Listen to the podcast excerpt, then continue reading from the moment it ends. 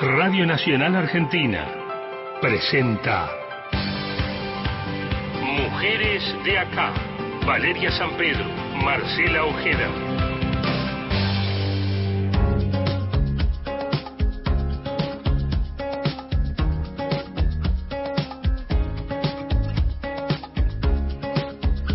Hola, ¿cómo les va? Muy buen día, campeones y campeonas. ¿Por qué no de América, Valeria San Pedro? Buen día para todos y para todas, Marce Ojeda, aquí estamos celebrando, nos trajimos globos, Nos trajimos blancos globos, y celestes muy para bien, celebrar. muy contentas, muy felices. Un domingo de mucho sol en la ciudad de Buenos Aires, pero eh, mucha alegría compartida en cada punto de, de la Argentina. Mientras esperamos que estén escuchando la radio, seguramente estarán también viendo las imágenes de, de todos los canales de noticias, los deportivos también, viendo ahí, registrando la, la llegada ya del seleccionado nacional de, de fútbol a- al país y al periodo de la AFA. Ahí está. Mientras tanto, hasta las 11 de la mañana vamos a acompañarlas y acompañarlos en esta emisión de Mujeres de Acá que va a, dedicar esta hora a hablar de una avanzada eh, bastante reaccionaria respecto de eh, los derechos que vamos conquistando las mujeres en esta lucha feminista que crece y se afianza y tiene que ver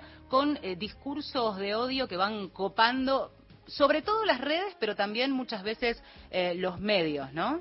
un discursos conservadores, de odios, antiderecho, incluso que de alguna manera, y eso lo vamos a ir desarrollando en el transcurso del, programa, intentan por varias vías este, bajar, desactivar ya derechos y costumbres que hemos adquirido que tienen que ver con la igualdad, con la equidad, caminar por lo menos en, en carriles que tengan que ver con igualarnos un poquito en, en los derechos. Y no solamente avanzadas contra los feminismos y los movimientos de mujeres, sino contra todos los movimientos y, y las disidencias, ¿no? Que intentan esto, luchar para conseguir mayor equidad e igualdad en los derechos. Y si bien es algo que claramente no va a ocurrir porque me parece que hay ahí una, una voz feminista que ha, ganado mucho terreno y que ha copado espacios, de todos modos, esta idea de no terminar de acostumbrar, acostumbrarnos y seguir visibilizando cada vez que eh, alguien pretende acallar voces o en este caso, y también vamos a hablar en este programa de este punto, no solamente desde lo discursivo,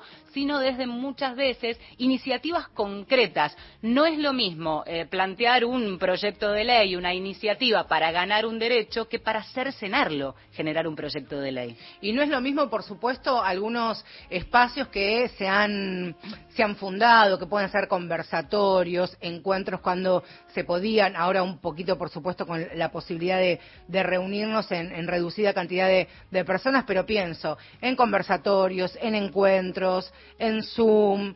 Digo, ahí también están instalando este tipo de discursos, pero que quedan en proclamas. ¿Qué pasa cuando se da este otro salto, como decía Valeria, la posibilidad de esta pelea de cercenar derechos, de prohibir, de dinamitar de alguna manera lo que ya está instalado, conquistado y ganado? Eh, pensaba en algunos de los términos no instalados a propósito de esta eh, cuestión. Por ejemplo, cuando se habla de ideología de género. de género. Eh, o pensar en contraponer la idea de feminismo versus machismo, igualándolos como si fueran una misma cosa, cuando claramente, y por si hace falta aclararlo, el feminismo va justamente por eh, conquistar derechos, por ganar derechos eh, y pelear por la equidad, por la igualdad entre varones y mujeres, mientras que el machismo lo que hace es justamente eh, mantener estos privilegios del patriarcado, que es básicamente que los varones han tenido el poder a lo largo de eh, siglos y muchas veces pretenden mantenerlo y encorsetar a la mujer en los poquitos derechos que se les asignaron en su momento, ¿no? Y antes, incluso tal vez, este, antecediendo a, a nuestra, a nuestro activismo y nuestra militancia, incluso por una cuestión generacional, el feminacismo, ¿no? Como a muchas activistas, a muchas feministas nos llaman, nos tildan como feminazis, que incluso desde sectores aliados a los movimientos de mujeres intentamos como eh, apropiarnos de, de ese término tan despectivo, tan, honor, tan horroroso y eh, darlo vuelta. Bueno, pero también se, instal- se instaló hace un tiempo ya de, de una manera tan, tan despectiva y, y horrible hacia las mujeres. Vamos a hacer en este recorrido a lo largo de esta hora el repaso por varias, eh, varios trabajos periodísticos e investigaciones que se han hecho. Em, uno de ellos es el que vamos a, conversar ahora y tiene que ver con el equipo de trabajo encabezado por Sandra Chaer desde la Asociación eh, Comunicar Igualdad, una investigación de la Asociación Civil que eh, lo que hizo fue analizar el activismo feminista frente al desafío del debate público y los discursos de odio. Así es, nuestra primera entrevistada, quien nos va a acompañar un ratito, es Paola Ramírez Barahona, que es analista de medios de la USAL, con especialización, por supuesto, en género y, como, decíamos, eh, como decía Vale, es parte del equipo de investigación del informe de discursos de odio de la Asociación Comunicar Igualdad y también es capacitadora de la ley Micaela. Paola, buen día. Valeria Marcela te saludamos. ¿Cómo te va? Valeria, buen día Marcela, ¿cómo están? Muy bien. Bueno, lo primero, Paola, es que nos cuentes cuál es el resultado de este relevamiento que han hecho en cuatro países de la región. Sí, bueno, este relevamiento lo hicimos eh, desde julio de 2019 hasta octubre del año pasado, o sea, hace unos pocos meses. Eh, tuvo dos partes, una parte cuantitativa, que fue un monitoreo, que fue minería de datos en, en, Twitter especialmente porque englobamos redes sociales y medios tradicionales como radio y televisión y prensa gráfica. Y después tuvo una parte más cualitativa eh, de un cuestionario estructurado que aplicamos a, con eh, activistas feministas de los cuatro países del Cono Sur, Chile, Argentina, Uruguay y Paraguay, eh, con un grupo bueno que incluyó a muchas mujeres, pero también eh, identidades eh, travestis y, varones. Este, y bueno, el resultado principal que, que, tenemos es bastante preocupante, es algo que nosotros ya veníamos observando por investigaciones propias y de otras organizaciones, es que las, las personas que activan en derechos humanos y en la agenda por la igualdad de géneros, este, están siendo eh, atacadas muy violentamente, especialmente en las redes sociales, o sea, un fenómeno que quizás antes se daba más en los medios tradicionales, ahora se, se acrecentó en redes sociales, y especialmente eh, las mujeres eh, y personas travestis y trans se están retirando del escenario ese de debate público, con lo cual nos preocupa un montón porque, bueno, eso empobrece el diálogo eh, social empobrece la calidad de la democracia este, y además, bueno, por las consecuencias, digamos, de, tolerar una forma de eh, comunicarse violenta. O sea, hay un efecto directo a partir de un hostigamiento eh, o de una cuestión que en principio uno podría decir, bueno, redes sociales, todo el mundo opina, hay alguien que también opina de modo violento, pero esto tiene un efecto concreto. Leía uno de los detalles, si, me puedes ampliar, porque claro, el universo que ustedes han investigado eh, es bastante amplio, incluso trasciende nuestras fronteras y eso nos interesa porque plantea un panorama regional. El 100% de las activistas feministas recibió violencia por parte de grupos antiderechos. ¿Esto es así? Eso es así. En las en estas entrevistas que mencionaba que fueron de casi 35 preguntas estructuradas en opciones múltiples, eh, no hubo nadie que eh, no haya respondido que recibió violencia en distintos grados en, la en el uso cotidiano que hacen de redes sociales. Em, nosotras, eh, digamos, este, establecimos como tres categorías, tres grados de violencia. ¿sí? El primero fue una estigmatización, este, general, que bueno, puede ser un, grado menor, lo que ustedes, por ejemplo, decían de feminaz y ese tipo de insultos, ¿no? O porque sos mujer, anda a lavar los platos, o cabeza hueca, o cosas así. Después un grado intermedio, un poco de eh, más elevada violencia, y un grado muy extremo que es el de amenazas de violencia física o amenazas de muerte incluso. Mm. Entonces, es, es muy preocupante que el 100% de las personas entrevistadas recibió uno o dos o incluso tres, esos esas tres modalidades de violencia.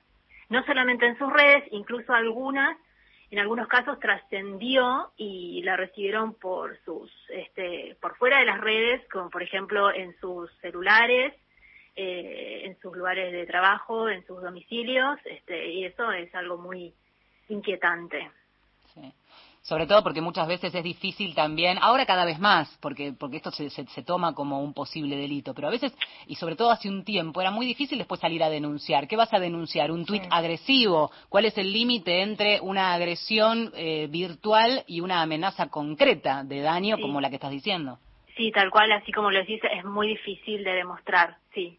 Pensaba también en esta pregunta, ¿no? Que está en el informe, si es posible debatir en medio de discursos de odio y parte de esta respuesta podría tener lo que vos mencionabas, eh, Paola, que muchas de, quienes participaron en el relevamiento en la, encuesta contaron que eh, llevaron adelante un, alejamiento, ¿no? Prefirieron dar un paso al costado, un paso hacia atrás, lo que es el, debate público. O sea, que pasa, aparte de la virtualidad, a generar eso que buscan, que es temor, amedrentar a través de las amenazas, que incluso a veces incluyen a las propias familias. Sí, este, bueno, eso genera el silenciamiento de muchas voces que, como decíamos antes, afecta la discusión social de un montón de temas de, de la agenda de géneros, ¿no? Eh, nosotras en la, medición eh, identificamos que hasta el 60% de las personas entrevistadas dejó de leer las notificaciones de sus cuentas de redes para no leer mensajes violentos, lo cual también hace que lamentablemente se pierdan como los mensajes positivos y posibilidades de de, alianza, de trabajo y de un montón de otras cosas, porque tienen que, digamos, por un autocuidado, de no, le, no leer las notificaciones.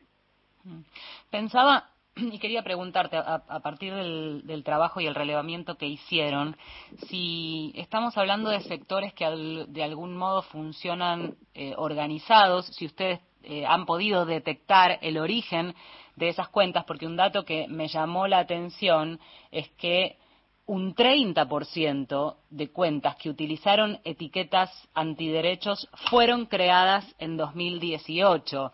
Más allá de un informe regional, en nuestro país concretamente tiene que ver con el debate por la legalización del aborto. Sí, exactamente. Eh, por un lado, no detectamos acciones la minería, en la minería de datos no aparecieron acciones coordinadas en entre diferentes países, por ejemplo, entre los sectores, estos sectores conservadores, antiderechos, antigénero, de, de los distintos países.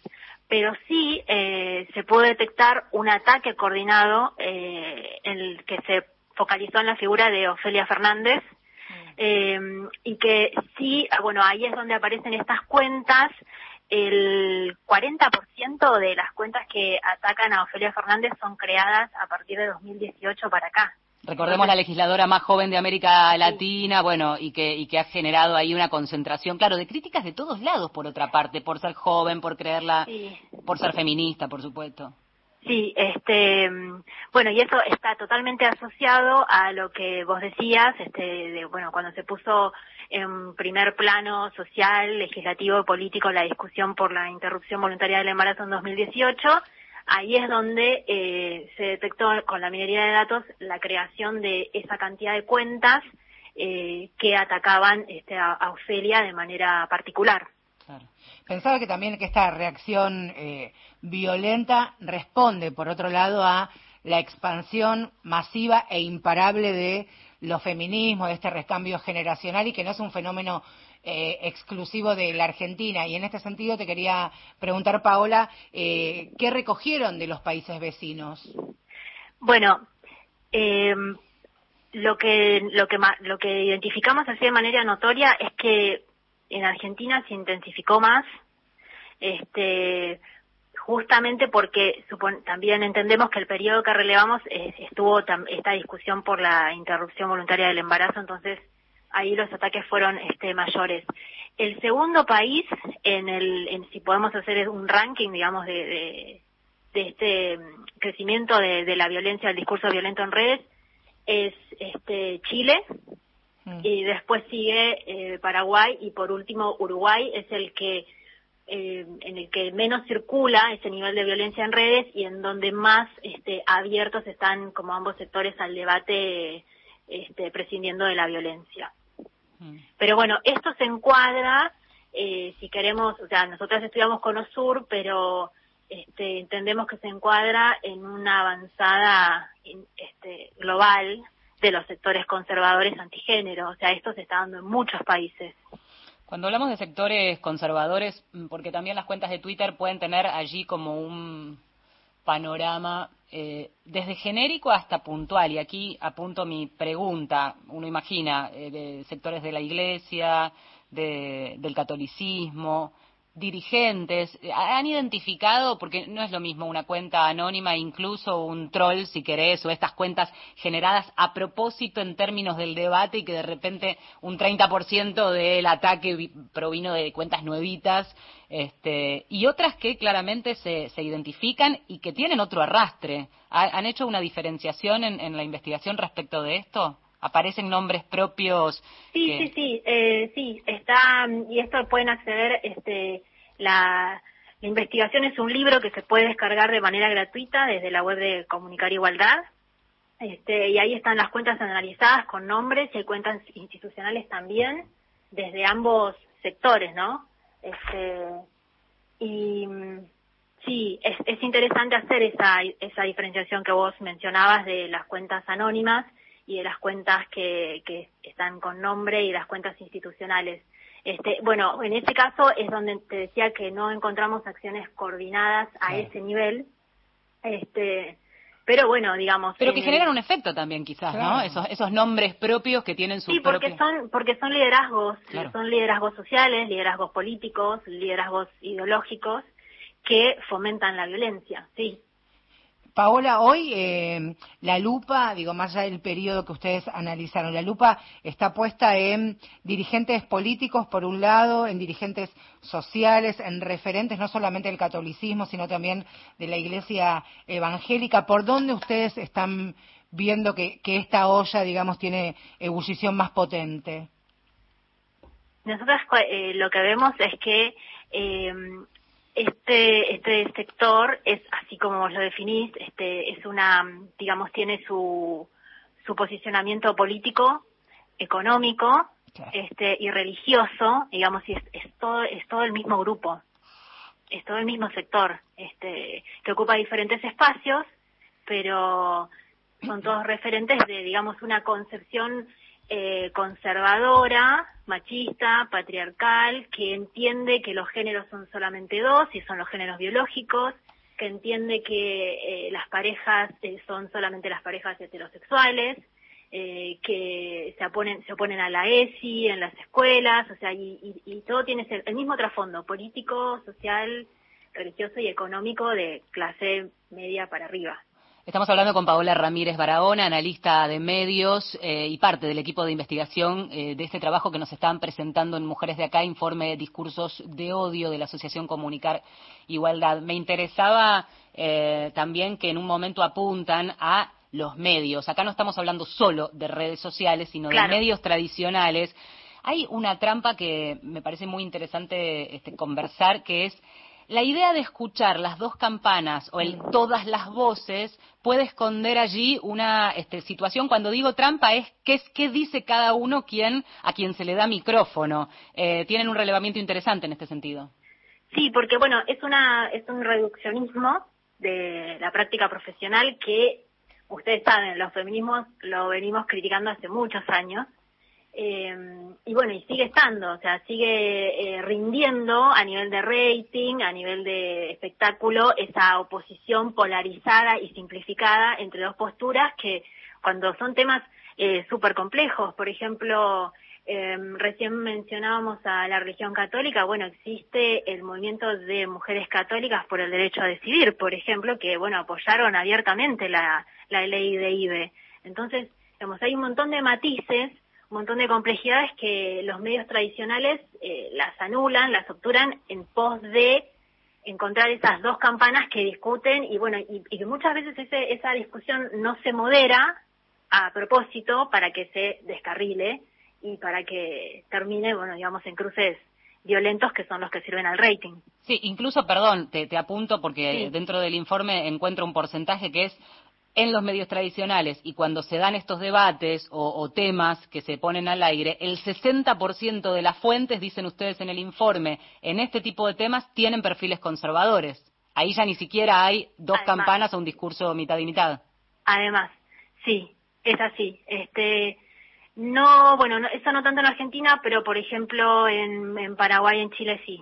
Este, sí, eh, tienden a los medios a darle más lugar a esa agenda antigénero que a la agenda por los derechos de las mujeres y de las diversidades. Acá está más igualado. Sí, acá sí. Pensaba también el enorme desafío que tenemos eh, las feministas y quienes participamos de, los feminismos y de los movimientos de mujeres en la Argentina y principalmente desde la pata de comunicación de llevar una, adelante una agenda que nos permita circular y democratizar más y más voces, ¿no? Porque esto de alguna manera va a nutrir y va a ser robusto este discurso que desde distintos lugares, desde militancias bien diversas y heterogéneas, hacen en definitiva que sea más rico lo que queremos militar, ¿no? Sí, tal cual. Pensamos lo mismo, ahí coincidimos totalmente, sí. Este, buscar estrategias, revisar y buscar las estrategias que nos sirvan para seguir dando la discusión, porque, por ejemplo, un dato que es, me, parece muy significativo es que a pesar de la violencia recibida, a pesar de que, como decíamos, el 60% dejó de leer las notificaciones, eh, cuando preguntamos a estas personas entrevistadas si, si continúan estando dispuestas a dialogar con una persona que se defina como antigénero, el 70% te dice que sí, que en condiciones no violentas el 70% de los y las activistas eh, feministas te dice que sí están dispuestos y dispuestas a dialogar y eso me parece que es un dato que hay que rescatar, ¿no? Y ver cómo implementamos ese, cómo desarrollamos ese diálogo eh, de una manera que no sea violenta y que no repercuta eh, en la subjetividad ni en las condiciones de vida de, los y las activistas. Paula también pensaba en estos 11 años desde la sanción de, de la ley de de matrimonio igualitario, la manera en que los discursos, la palabra de estos sectores reaccionarios y conservadores se han ido modificando porque por un lado es una cuestión generacional, quienes ahora están más activamente en esta militancia antigénero tienen en las plataformas y en las redes sociales su lugar de, comodidad y el lugar donde poder instalar su odio, pero que de alguna manera lo que ocurrió en el 2010 con el debate legislativo fue sembrando este camino a lo que se está haciendo hoy, ¿no? Con otras herramientas, claramente sí, si vemos, si trazamos, por ejemplo, una línea entre la sanción de la ley de matrimonio igualitario y la ley que acaba de sancionarse de cupo laboral trans, claro. este, ahí podemos ver cómo eh, en esta, o sea, no hubo casi oposición, este, porque es un derecho adquirido, conquistado, instalado, y bueno, es un avance para la agenda por la igualdad de género, claramente, eh, pero bueno, es una cosa que lleva mucho, lleva tiempo, ¿no? Pero, pero esos pasos creo que se dieron de una manera firme y que podemos seguir construyendo sobre eso. Eh, para mí el ejemplo de, la sanción de cupo laboral trans es eso. Por supuesto. Y, el trabajo en redes a nivel eh, regional y, a nivel global, diría, ¿no? Pero estas organizaciones, ya estos trabajos que permiten el intercambio eh, con otros países, el panorama en América Latina, pensar incluso que en esa comparación salimos, comillas, comillas, ganando en términos de estar mejor posicionados, con un movimiento de mujeres que ha realmente obtenido muchos logros, eh, pero ustedes mencionan, por ejemplo, México, Perú, Costa Rica, con grupos antiderechos que además están copando y comprando medios, adquiriendo medios, lo cual les da una voz este, con un discurso único también antiderechos. Sí, tal cual. Bueno, eh, en eso necesitamos trabajar, eso es una de las cosas que detectamos, que necesitamos trabajar eh, los movimientos de los distintos países, los movimientos feministas de manera coordinada a nivel regional o, bueno, digamos, transnacional, ¿no? Este, ahí, ahí tenemos una, eh, una oportunidad, diría. sí. Nos falta, nos falta tener experiencias más, más experiencias en eso, este, para bueno generar un discurso todavía más unificado y más potente a nivel, por ejemplo, latinoamericano. Totalmente. Paola, te agradecemos un montón este contacto con mujeres de acá. Em, está disponible, decías, el informe, se puede descargar, se puede leer y se puede seguir compartiendo. También desde este lado de la militancia, este, hacer ampliación de, voces y, y de trabajos como, como el de ustedes. Sí, totalmente. Muchas gracias. Yo les agradezco mucho la lectura en profundidad que hicieron del informe este, y bueno, el espacio y la difusión. Un abrazo grande. Saludos. Gracias. Un beso. chau. chau. chau, chau.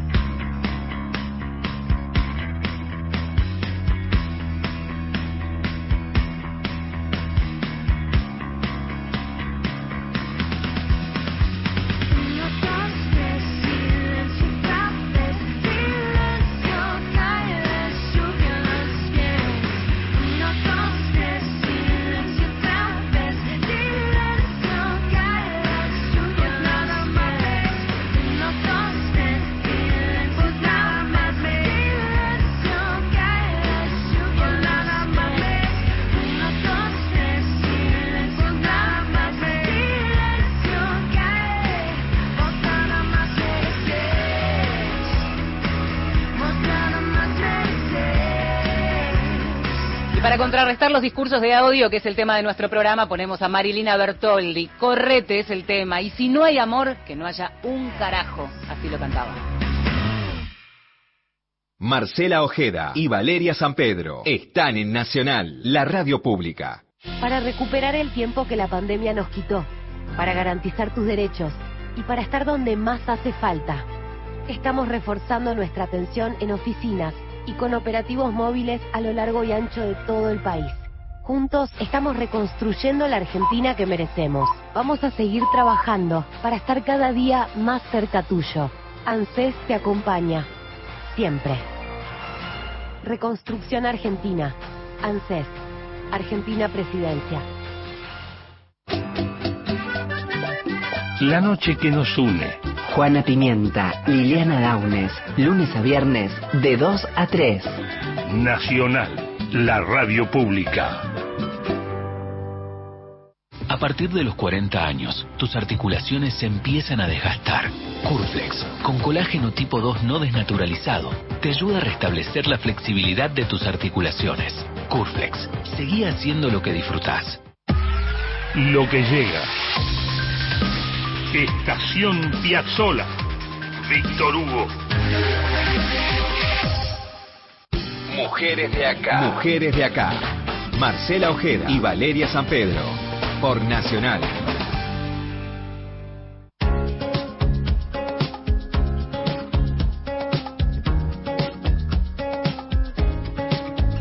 Seguimos eh, haciéndonos compañía hasta las 11 de la mañana en este nuevo episodio de Mujeres de Acá. Y estamos analizando, compartiendo, pensando, reflexionando acerca de los discursos de odio, la avanzada que tiene que ver por quienes representan a los sectores más reaccionarios y más conservadores de la sociedad, que como escuchábamos recién no es un fenómeno exclusivo ni excluyente de la Argentina. Vamos a dedicar esta segunda parte a algunos trabajos que se han hecho, algunos relevamientos también. Saben ustedes, y si no los recordamos, que en comienzo de junio se presentó en dos diarios, en página en diario.ar, un trabajo periodista, periodístico precisamente sobre las conexiones e intercambios de lo que se da en conocer la nueva derecha en la Argentina y que el informe, precisamente la investigación periodística, se llamó La reacción conservadora. Eso después de, de su publicación generó una serie de amenazas, hostigamiento, intimidación mediática, persecución, incluso personalísima en la casa de los domicilios de las casas familiares de los periodistas que hicieron la investigación, Soledad Vallejos, Ingrid Beck, Paula Hernández, Juan Elman, Paula Rodríguez y Florencia Alcaraz, y coletazos que hoy día todavía se sienten y lo sienten personalmente. Como ejemplo, eh, nuestra compañera, mi compañera del de Canal 13, eh, editora de género, Marina Abiuso, que solo hizo una recomendación de una parte del informe eh, y recibió hasta hace muy poquito todavía un hostigamiento feroz. De algún modo es el eco de lo que venimos hablando, ¿no? De qué modo se ataca, se reacciona y a veces trasciende y mucho las redes. Solo para mencionar otro de los informes, también el, grupo FUSA eh, presentó en mayo de este año una cartografía muy interesante sobre el discurso que usan los sectores antiderechos. Habla de operaciones discursivas, habla de fake news, la instalación de fake news que hoy pueden estar a la orden del día y en dos minutos se te viraliza este, una, una noticia falsa. Eh, bueno, y también, ¿no? Mencionando de qué manera eh, se, se, trabaja. Algunas de las informes entienden que se trabaja de modo coordinado, otros no, pero lo importante es como poner blanco sobre negro, ¿no? Que esto es una realidad. Interesante, Vale, en el relevamiento que mencionabas de, de FUSA, que hay un apartado y después lo vamos a compartir en redes para que puedan leerlo o releerlo. Eh, hay una mención muy especial a la avanzada religiosa que de alguna manera eh, la religión evangélica ha corrido de eje a la católica, no solamente en que ha sumado cantidad de, de, adeptos, de fieles, de seguidores, sino también el enorme caudal financiero y económico que lleva, por ejemplo, a lo que decía Paula Ramírez, nuestra entrevistada anterior, a comprar y copar medios de comunicación, que es de alguna manera intentar conquistar un discurso único, ¿no? Avanzadas entonces en redes sociales, en medios de comunicación, pero no es solo discursivo esto, sino también en proyectos de ley que plantean ir en contra de. A mí me parece fundamental esta diferenciación que hacíamos al principio del programa. Acá no es feminismo versus machismo, acá es protección de derechos garantizadas, ¿no? Por ejemplo, con legislaciones contra la impugnación de una agenda instalada, contra la impugnación de un derecho adquirido. Solo si vemos los hashtags, me llamaba la atención esto, ¿no? Como el, el trabajar a favor de para ganar y ampliar derechos y trabajar en contra de. Eh, eh, ah, los, los, los hashtags, ni una menos, vivas nos queremos, quédate en casa, matrimonio igualitario, viste, en esas nubes que, te, que te ponderan las palabras más usadas. Bueno, mira del otro lado, no fue ley. Graham no, en contra de Marisa Graham cuando se postulaba para, como defensora del niño, no fueron 30.000. En este caso, en función de los desaparecidos. Pero el no, no, no, este, como hashtag superimpuestos de un determinado sector. Y esto pinta la aldea este, virtual. Pero vamos a las leyes, vamos a la, a la letra escrita que muchas veces determina este, esto, ¿no? El, cómo nos movemos, la sociedad, derechos y demás.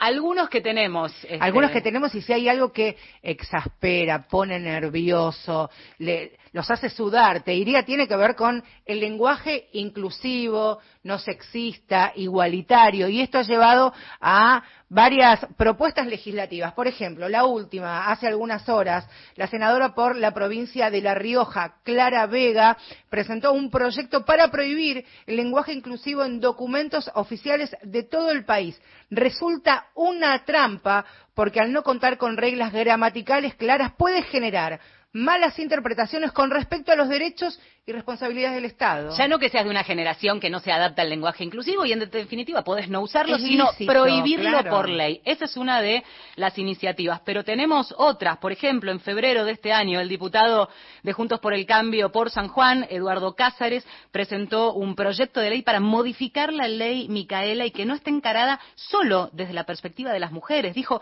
la violencia no distingue géneros. Lo que busca es tipificar falsas denuncias y escraches sociales, a los varones por supuestas falsas denuncias. Y caen en una trampa, ¿por qué? Porque toman la historia tristísima del asesinato de un joven, Alejandro Oroño, que fue asesinado por su expareja, y en la cuenta de la ley Alejo, en contraposición con la ley Micaela, dice en la cuenta Ley Alejo, la ley busca ampliar la ley Micaela para proteger a todos los géneros de la violencia, generando allí una falsa dicotomía entre las violencias hacia las mujeres y las violencias hacia los varones perpetradas por mujeres. Un apunte del diputado Cázares que está procesado por lesiones agravadas por el vínculo luego de que su expareja lo denunciara por violencia de género. Y vuelvo brevemente, pero esto tiene que ver con iniciativas de dos particulares, aunque también están palanqueadas, se me permite la expresión por diputados de la oposición, porque dos abogadas, Alejandra Paterniz y Cintia Gini, presentaron también en junio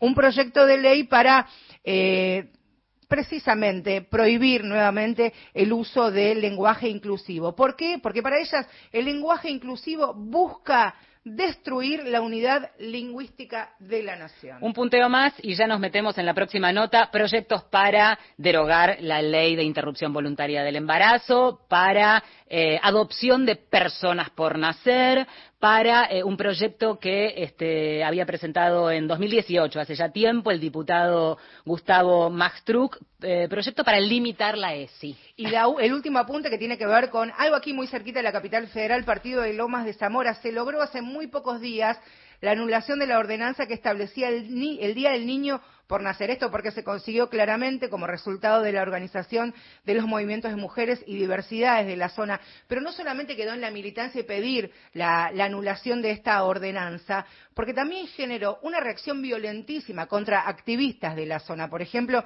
Melania Buero, a quien directa amenazaron directamente con una inscripción a través de redes. Los placeres violentos tienen formas violentas, Melania, y abajo de esta inscripción dos armas de fuego dibujadas. Ah, bueno. Bueno, por suerte tenemos legisladoras que sí pelean por los derechos de las mujeres y no para el no. Eh, Mónica Macha es una de ellas, diputada nacional por el Frente de Todos en la provincia de Buenos Aires, presidenta de la Comisión de Mujeres y Diversidad, a quien damos los buenos días. Mónica, aquí Marcela y Valeria, ¿cómo va? Hola, ¿qué tal? Buenos días, ¿cómo están? Bueno, eh, punteando algo que no deja de, contado todo junto, no sé si sorprender, pero en todo caso entender que allí, cuando hablábamos al principio del programa de avanzada, no es solo discursiva, si hay gente, sino que hay gente que se pone a trabajar en proyectos y eventualmente alguno pasa, si pasa, pasa. Sí, totalmente, totalmente. Es una, es una discusión que tiene, que tiene sectores políticos, que tiene organización territorial, que de algún modo la pudimos ver o pudimos sí, ver de algún modo en, Buenos Aires y, en todas las provincias del país cuando fue la discusión de IBE, ¿no? O sea, esas, movilizaciones, los scratches en casas de diputados y diputadas, eh, una situación que ya se había vivido en 2018 y que implicó también que diputadas, por ejemplo, que iban a votar a favor, terminaran votando en contra o absteniéndose. Hmm. O sea que sí tiene tiene tiene tiene un desarrollo eh, bien bien amplio, eh, articulado y que por supuesto también en, el espacio legislativo tiene sus diputados y diputadas, la presentación de leyes, yo escuchaba el informe que ustedes estaban haciendo súper completo eh, y ahí pues, pensaba también las dificultades que tenemos para implementar la ESI, ¿no? Nosotros estamos, trabajando en una actualización de la ESI, eh, pero sobre todo, digo, la idea es que se pueda implementar bien en todo el territorio federal y eso hoy no está sucediendo y eso también tiene que ver con estos sectores. Mónica, pensaba, y para que todos podamos entender, eh, por supuesto, la complejidad del trabajo de, ustedes, incluso desde eh, lo especial que ha sido este año y medio. Ingresa un proyecto de estas características, algunos de los que mencionaba, incluso desde eh, senadores y diputados, en este caso puntual que tiene que ver con prohibir la utilización o el uso del lenguaje inclusivo. ¿Cómo empiezan de alguna manera, o cómo empieza a funcionar el engranaje legislativo, las alianzas principalmente de estos sectores para entender en la práctica, no solamente en, lo que son eh, el agite por afuera, sino en algo bien puntual, que es un proyecto de ley que busca prohibir algo particular. Bueno, eh, a ver, hay proyectos que tienen acompañamiento, a veces con de otros diputados y diputadas, a veces con, con perfecta claridad de lo que se está haciendo y a veces tal vez como un poco más Mm, más superficial, ¿no? Porque si vos lees el proyecto de ley Alejo, eh, en esa cuestión de, bueno, a todos nos pasa, ley Micaela, este, ampliemos a otros temas y pone, como vos, como ustedes decían recién, pone como, como motor lo que pasó con Alejo, hay personas que pueden llegar, que no, no están en esta discusión cotidianamente y pueden llegar a acompañar hasta como un gesto de compañerismo.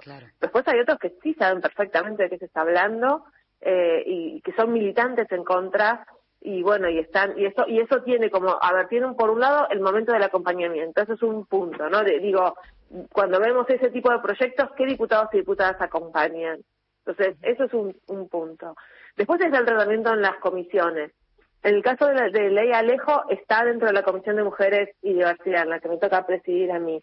Eh, no no estamos tratándolo en este momento eh, y puede sí que en algún momento lo tratemos pero para dictaminar en contra. Claro eh, claramente como para, para cerrar el tema ahí.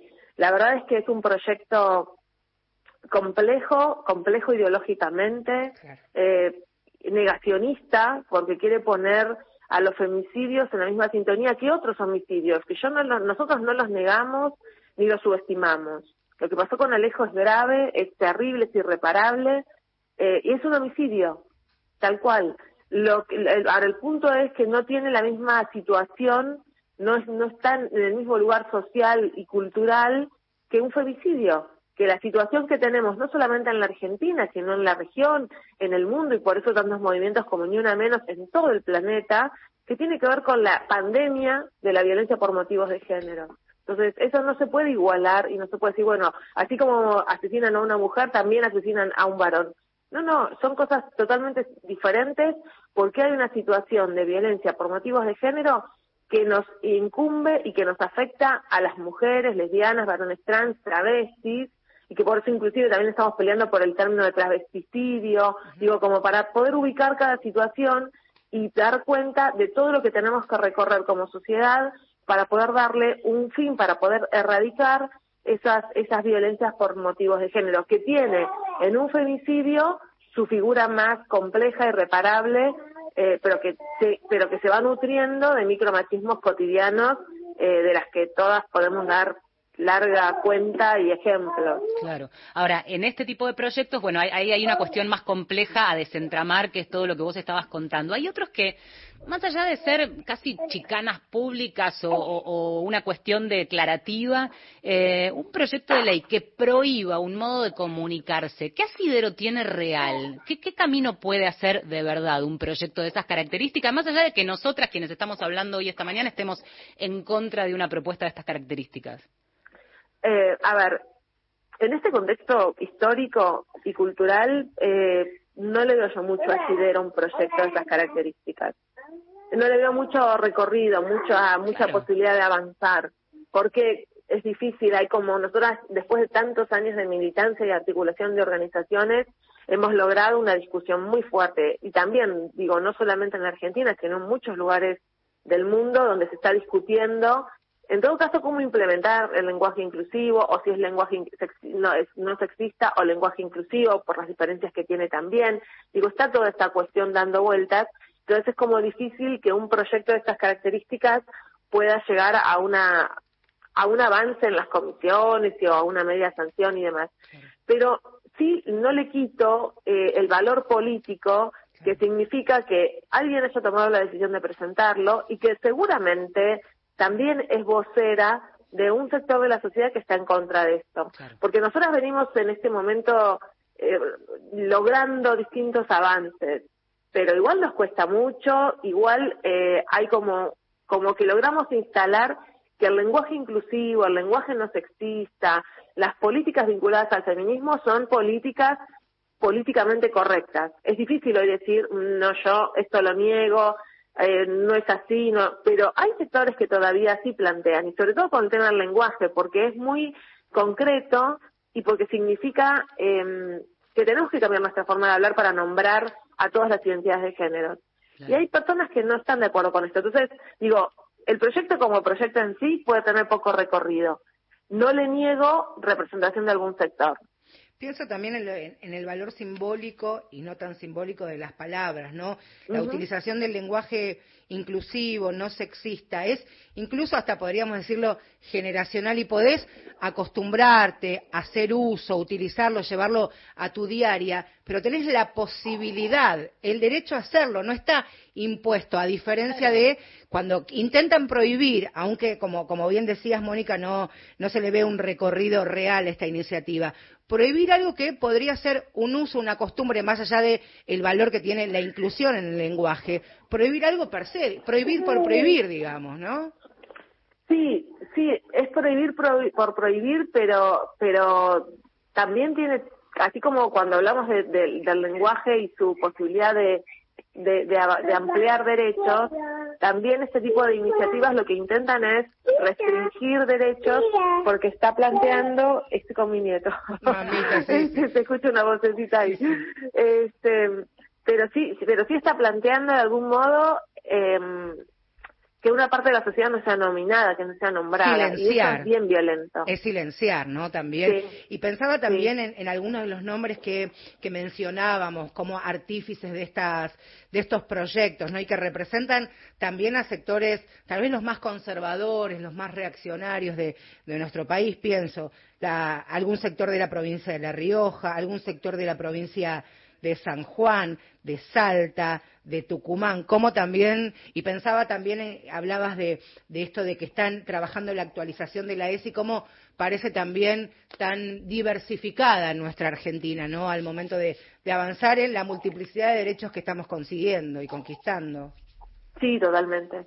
Yo, así como estamos hablando de estas situaciones, también es muy importante poner sobre la balanza eh, los avances que logramos, las articulaciones entre las organizaciones feministas, la, el concepto de interseccionalidad tan importante también para construir un transfeminismo popular, no, no, no un transfeminismo de gueto ni de sectores intelectuales, que cada uno tiene su proceso y ha hecho sus aportes, no niego nada, pero me parece importante también cómo fuimos avanzando en una construcción que es un transfeminismo popular, ¿no? Porque entonces ahí involucra también eh, la, esa, esa, idea del concepto de interseccionalidad me parece interesante porque articula tres desigualdades, ¿no? De, género, eh, de clase y de raza. Y cuando nosotros vemos y trabajamos con compañeras o compañeros que en sí, en su propia historia, en su propia identidad, transitan las tres desigualdades, todo es mucho más complicado y más difícil. El desafío... cuando hablamos de la, cuando hablamos de la ESI, también estamos incluyendo esa, esa interseccionalidad, estamos incluyendo la voz de las identidades marrones, de las identidades también de la discapacidad, eh, de aquellas identidades que están vinculadas a los cuerpos gordos, digo, todas las cosas que desde el lenguaje y la práctica política y pública ha dejado a vastos sectores de la población en un lugar marginal, sin voz, sin, sin inclusión. Entonces, bueno, todo esto es parte también de la discusión que se está dando dentro del transfeminismo. Estamos hablando con Mónica Macha, diputada nacional por el Frente de Todos, pero además presidenta de la Comisión de Mujeres y Diversidad. Y aquí quiero apuntar con, eh, tengo dos preguntas en relación concreta con tu trabajo hoy. Uno es, eh, vamos por la positiva, decíamos recién, ¿Qué eh, proyectos están allí en agenda en la Comisión de Mujeres y Diversidad? Porque siempre hablamos de que la lucha continúa, de que hay que seguir trabajando y muchas veces esa militancia en las calles recoge textos de leyes que eh, siguen ampliando derechos. ¿Cuáles son esos proyectos que están allí em, empezando a pensarse desde la Comisión? Bueno, logramos dictaminar hace pocas semanas una modificación del artículo 34, artículo 6 del Código Penal que eh, permite o, convoca a mirar cuando hay una situación de, homicidio eh, el contexto de violencia por motivos de género, si está, está llevado adelante por una mujer, eh, si hay, hay un contexto de violencia por motivos de género previo. Eso es bien importante para, para los juicios de tantas mujeres que hoy están presas eh, en un contexto donde han, han, han asesinado a su pareja o expareja, pero en el contexto de una situación de, violencia por motivos de género histórica, con denuncias, digo, con todo eso, con posibilidades de, probarlo.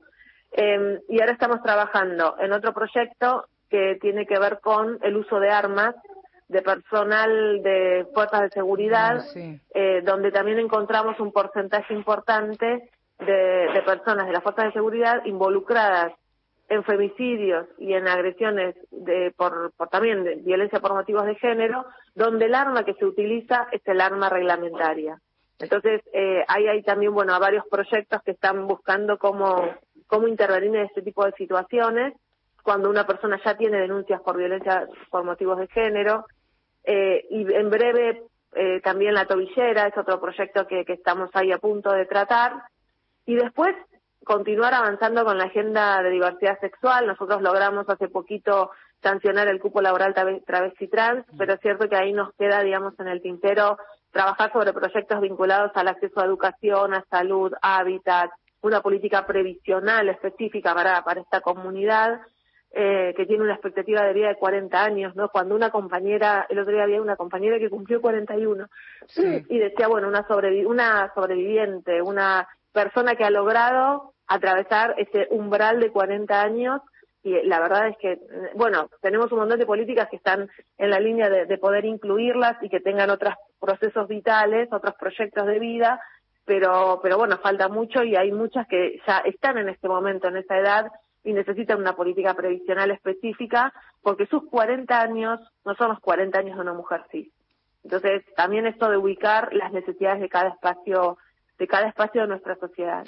Y después, bueno, tenemos proyectos de paridad, hay, hay mucho por trabajar. La verdad es que tenemos, es una comisión con mucha producción. Lo que nos, nos frena a veces es la dificultad que tenemos de poder acordar conjuntos por el cambio, eh, no en este proyecto, en muchísimos proyectos, y eso, bueno, tiene una, una, una incidencia o tiene una, una consecuencia en todo en lo que podamos hacer, en lo que podamos trabajar. Si es por nosotros, nosotras, nosotros, estaríamos haciendo reuniones todas las semanas. Permitime una repregunta respecto de esto, que era la, pregunta siguiente que había pensado, porque estamos muy acostumbrados, los periodistas, las periodistas muy seteados en pensar Cámara de Senadores y Diputados según los bloques partidarios. Y si hay una particularidad que ha dado el debate, como, como emblemático, el debate por la legalización del aborto, es la transversalidad y ese feminismo que aparece este, en los distintos partidos. Entonces, cuando decís nos cuesta con Juntos por el Cambio, me imagino que hay aliadas indispensables en todos los partidos también en Juntos por el Cambio.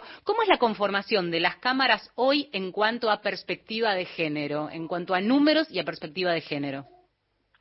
Nosotros, en, relación a la construcción transversal, por, en relación a proyectos con perspectiva de género, eh, según los proyectos, hay algunos que tienen mucha adhesión, por ejemplo, Cupo Laboral Travesti Trans, tuvo doscientos y pico de votos, eh, y hay otros como IBE que, que, bueno, que en esta oportunidad fue más, más holgada la diferencia que en 2018, pero que es un proyecto que costó mucho el voto a voto, ¿no? O sea, y de ahí todas nos pusimos eh, como en, en, sintonía de decir, bueno, cada una trabaja con su bloque y revisando los números constantemente y viendo cuándo podíamos eh, incluir un voto más y que, y cuál, o sea, esa, todo, ese, todo ese trabajo legislativo implica, bueno, esto, que hay, hay un núcleo duro de ese acuerdo transversal y después alrededor hay acompañamientos que, que fluctúan según los proyectos.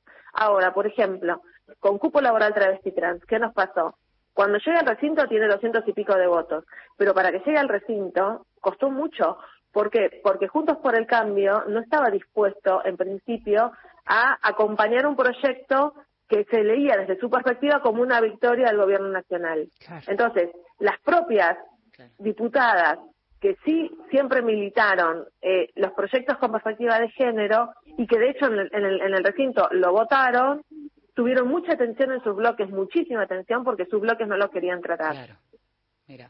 Bueno, claro, se tejen otras cosas. Pensaba Mónica, y ya en, los últimos minutitos, si este programa tenía, tiene como, como esqueleto, como esquela principal lo que son los discursos de odio, los conservadores, los antigéneros, no solamente en la Argentina, sino en la región, y que por supuesto también esta avanzada contra los derechos se ve también en el mundo político y las violencias que sufren las mujeres del mundo político. Ya hemos hecho programas eh, puntualizando sobre esto, pero te quería preguntar también cómo, cómo ves la situación en este contexto, a pesar de cierta virtualidad de un año y medio, cómo están viviendo las mujeres eh, el día a día en, el Parlamento y lo que tiene que ver con las violencias en los discursos.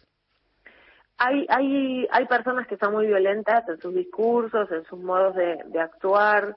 De hecho, hay denuncias que vamos, se van, se van trabajando puntualmente sobre en contra de algunos senadores o, diputados. Bueno, Cáceres es uno que tiene una denuncia de su expareja bien concreta, ¿no? El, autor de la ley Alejo. Mm. Eh, pero bueno, eh, digo, eso, eso se va trabajando puntualmente y acompañando a las denunciantes. Después en nuestra vida cotidiana como legisladoras, yo creo que, que vamos, vamos sorteando esas situaciones porque vamos también construyendo alianzas entre nosotras, nos cuidamos mucho, logramos instalar socialmente, no es que nosotras, sino todo el proceso de organizaciones logra instalar con nosotras, incluidas eh, un momento diferente del feminismo y el transfeminismo en la Argentina, pero yo tengo claro dos cosas. La primera es que nuestra posibilidad de transitar esa vida política hoy se basa sobre la militancia de las compañeras que estuvieron antes y que han sufrido muchísima violencia, inclusive no han podido eh, en algunas oportunidades no han podido renovar su banca como castigo de sus propios partidos políticos por haber llevado adelante, por ejemplo, la discusión del cupo de género en el 94. Y hoy, no, no en Buenos Aires, pero sí en otras provincias, hay legisladoras que eh, para las cuales peligra su, su renovación y la renovación siempre está en, digamos, puede pasar que sí, puede pasar que no. El tema es sobre qué se basa esa no renovación. Y en algunas diputadas esa no renovación tiene que ver con haber votado el proyecto de IBE. Con un castigo. Mónica, te agradecemos mucho por este contacto con mujeres de acá. A ustedes. Un gusto, que tengan buen día. Hasta luego.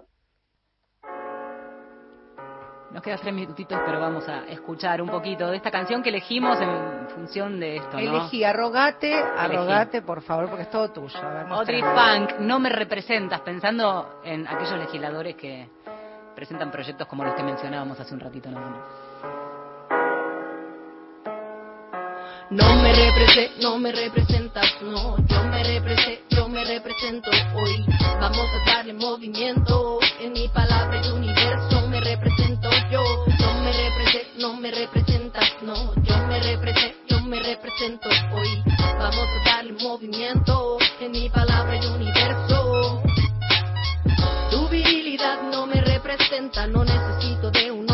que me tomen en cuenta, porque mi voz con el viento se conecta.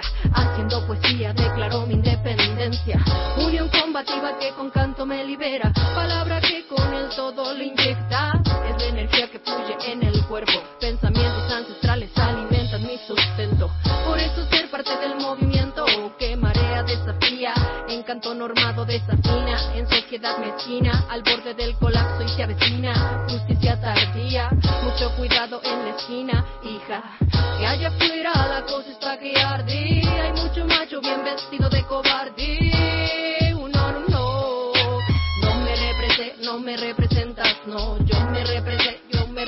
final para mujeres de acá y para decir quiénes hicimos este programa. En la operación técnica hoy, Gloria Sarmiento. Gustavo Kogan, como siempre, la producción ejecutiva, periodística general y muchos etcétera detrás de todo esto. Marcela Ojeda. Valeria San Pedro, campeona de América. Sí, campeona. Re. ¿Me puedo llevar los globos a mi casa? Sí, y el globo celeste y blanco. Por supuesto. Y los churros. ¿eh? Y los churros. Y los churros. Nosotros nos reencontramos, por supuesto, el próximo domingo a las 10 de la mañana con la misión de haber hecho este nuevo mujeres de acá tengan buena semana. Todos, todos, Gloria, ¿estás vacunada? Primera dosis, sí. Ok, somos cinco. Todos vacunados. Primera dosis adentro. Se cuidan mucho. Hasta la semana que viene y ahora se informan, por supuesto. Chao.